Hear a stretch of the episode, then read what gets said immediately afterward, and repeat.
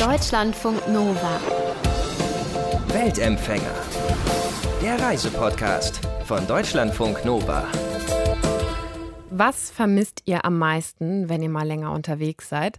Bei mir sind es auf jeden Fall meine Familie, meine Freunde und mein eigenes Bett. Ich finde, es geht nichts über das eigene Bett. Unsere heutigen Weltempfänger Morten und Rochsare, die haben schon seit fast acht Jahren nicht mehr in ihrem eigenen Bett geschlafen. Die haben sich nach dem Studium nämlich auf Weltreise begeben und trampen immer noch durch die ganze Welt. Morten Rossari, ihr seid seit 2011 unterwegs. Gerade trampt ihr durch Asien und wir erreichen euch jetzt in Malaysia. Da seid ihr vor kurzem angekommen. Wie ist so euer erster Eindruck von Malaysia? Ja, wir sind gerade in Georgetown, also wir sind vor zwei Tagen ungefähr von Thailand nach Malaysia mhm. getrennt und ähm, wir sind ganz, wir sind ganz fröhlich. Also äh, wir sind hier gerade in Little India und wir genießen das Essen hier gerade sehr. Also es ist halt sehr viel indische Küche mhm. und ähm, die ist natürlich sehr großartig und da schlemmen wir uns gerade so durch die ganzen Restaurants, die es hier so gibt und die Teestuben und es macht gerade viel Spaß. Und wo seid ihr jetzt untergekommen? Seid ihr in einem Hostel? Macht ihr Couchsurfing oder wo seid ihr? Also jetzt gerade sind wir in einem Hostel, aber ab Montag haben wir dann einen Couchsurfing-Gastgeber auch hier in Georgetown. Und mit dem verbringen wir noch ein paar Tage und der wird uns bestimmt noch ein bisschen rumzeigen. Du hast eben, ihr habt schon gesagt, ihr seid von Thailand nach Malaysia getrennt. Eure ganze Reise ist ja eine Trampingreise. Seid ihr wirklich nie Zug oder Bus gefahren oder wie war das? Nee, tatsächlich sind wir, ähm, wir sind durchgetrennt. Also von mhm. Deutschland über Europa, na, die Nahen Osten, Süd, Asien, indischer Subkontinent, jetzt bis Südostasien, komplett. Und warum gerade Trampen? Also warum nicht einfach Zug oder Flugzeug? Also erstmal ist Trampen ja eine super klimafreundliche Art zu reisen. Wir, hm. wir ähm, greifen ja nur auf den Verkehr zurück, der sowieso schon da ist. Es ist halt auch erschreckend zu sehen, wenn man an der Straße steht, dass in den meisten Autos ja niemand drin sitzt, außer der Fahrer. Ne? Mhm. Die meisten Autos fahren ja fast leer. Und uns macht es, glaube ich, einfach tierisch Spaß. Also es halten immer super nette Leute an. Es ist ja auch mal ein bestimmter Menschenschlag, der anhält. Hm. Und dann erzählen die viel von ihrem Alltag oder wir gehen Tee trinken oder die laden uns zum Essen ein und so Sachen. Und ich finde, an der Straße stehen ist halt auch schon toll, weil die Autos, die vorbeifahren, lächeln oder winken oder wünschen uns viel Glück. Mhm. Wir hatten das in Asien auch total oft, dass wenn wir zum Beispiel lange irgendwo gestanden haben, irgendjemand aus den umliegenden Häusern gekommen ist und uns einen Stuhl gebracht hat, damit wir uns mal kurz ausruhen können. Oh, cool. Oder, ähm, oder in Indien war das, wir sind einmal morgens getrennt, da hat uns ein Mann wirklich zwei Tee gebracht und die aktuelle Tageszeitung und meinte, hier, damit ihr was zum Lesen habt beim Warten und so. Also es passieren schon immer tolle Sachen.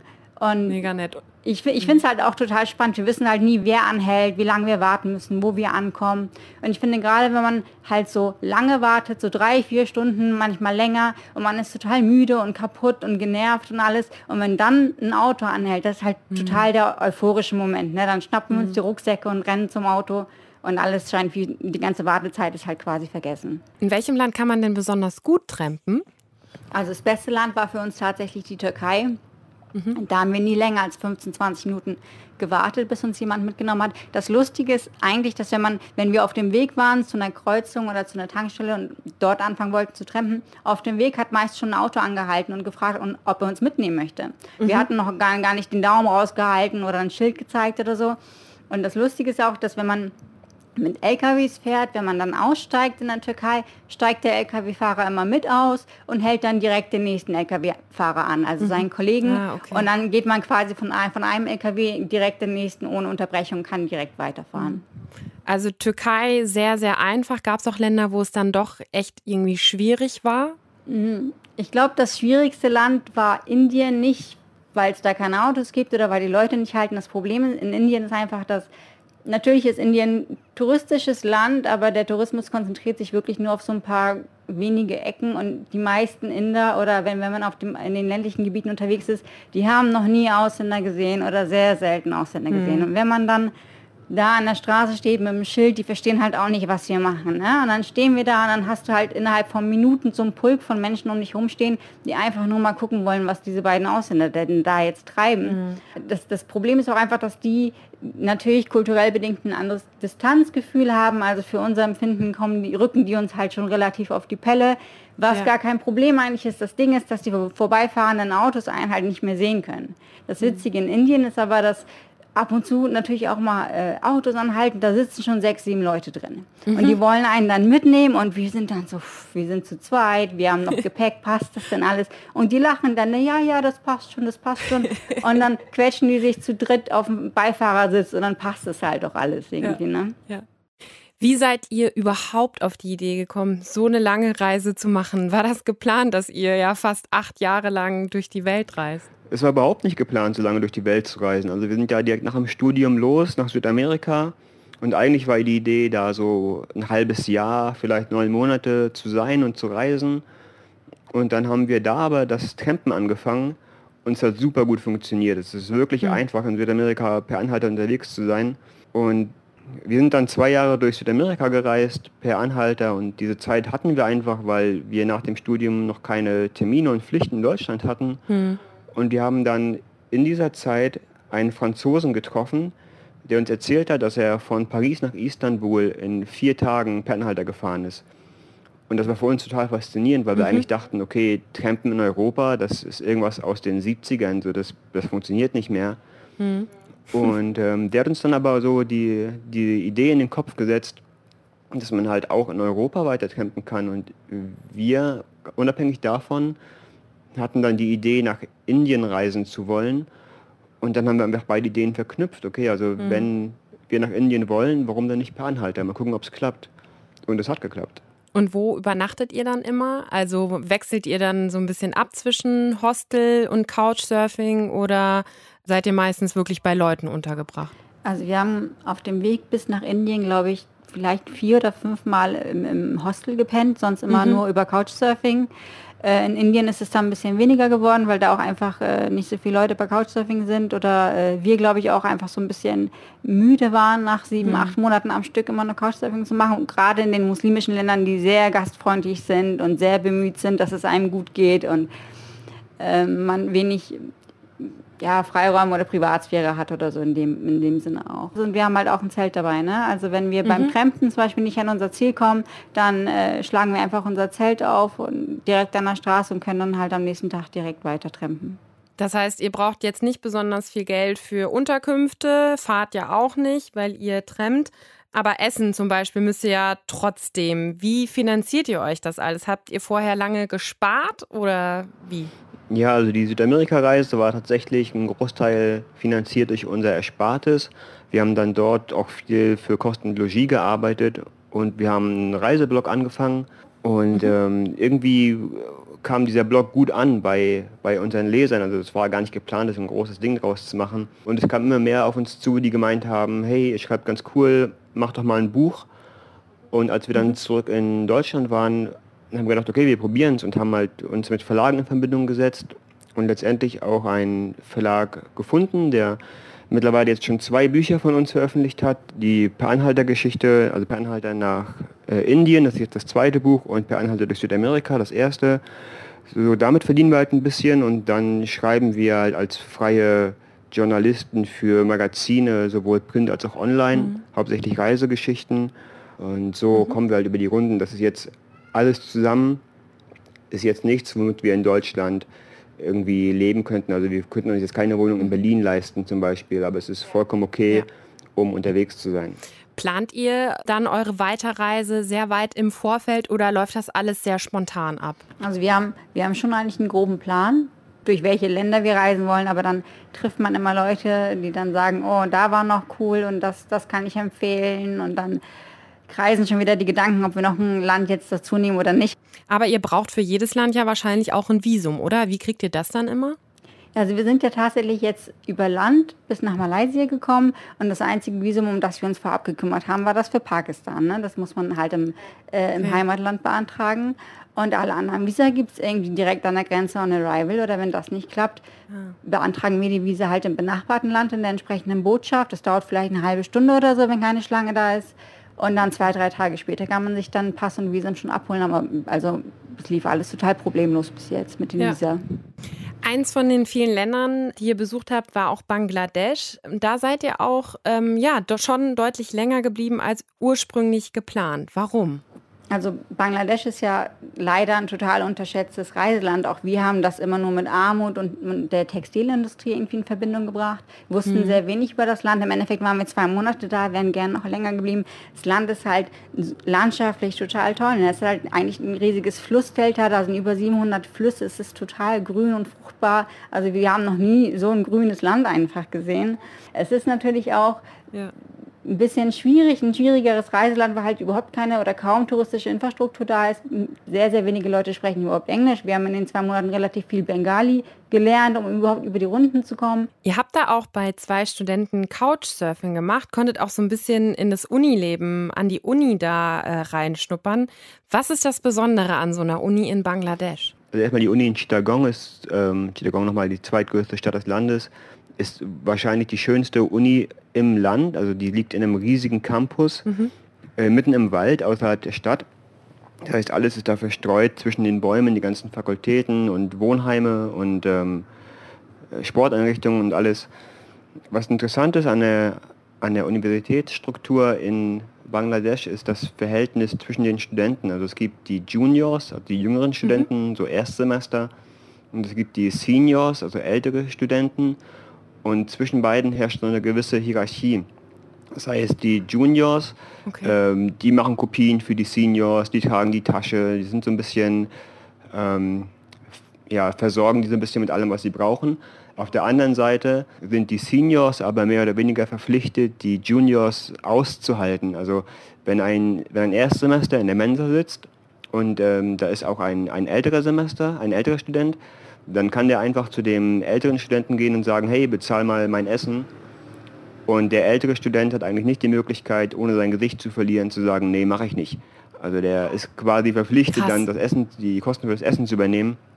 Das war total witzig, weil wir dann auch halt in dieser Uni waren, äh, später Nachmittag, also eigentlich war die Uni ziemlich leer, aber wir waren in so einer Cafeteria und da saßen wir halt zu viert, also mit den beiden Jurastudenten, die wir über Couchsurfing kannten und da war noch ein älterer mhm.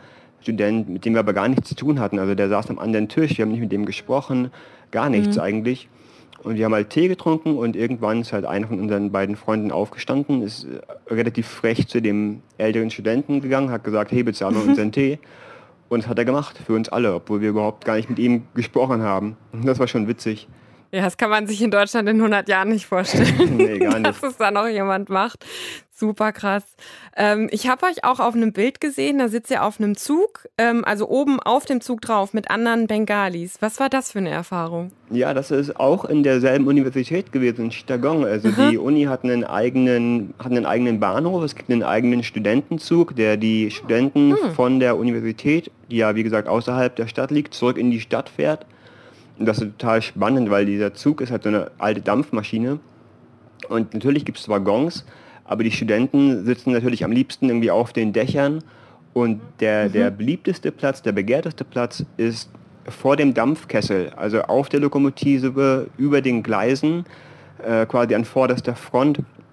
Und total witzig, weil wenn man da sitzt, dann äh, hat man den Fahrtwind im Gesicht, ist total laut, weil das Signalhorn yeah. von, der, von der Lokomotive halt ständig dröhnt um einen herum sind dann die Studenten, die singen und lachen und ganz viel Quatsch machen und so fährt man dann in die Stadt ein. Und mhm. das ist eine total skurrile, aber irgendwie auch sehr witzige Erfahrung. Ihr seid jetzt seit 2011 unterwegs. Die ganze Zeit in unterschiedlichen Ländern. Ihr schlaft auf unterschiedlichen Couches.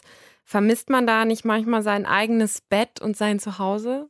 Ich glaube, das Gute ist vielleicht, dass wir gar kein eigenes Bett mehr haben. Wir haben ja damals äh, alles komplett aufgelöst. Also es gibt gar ja. keinen Ort, wo ich jetzt sage, so, oh, ich würde jetzt gerne in mein eigenes Zimmer oder in mein eigenes Bett.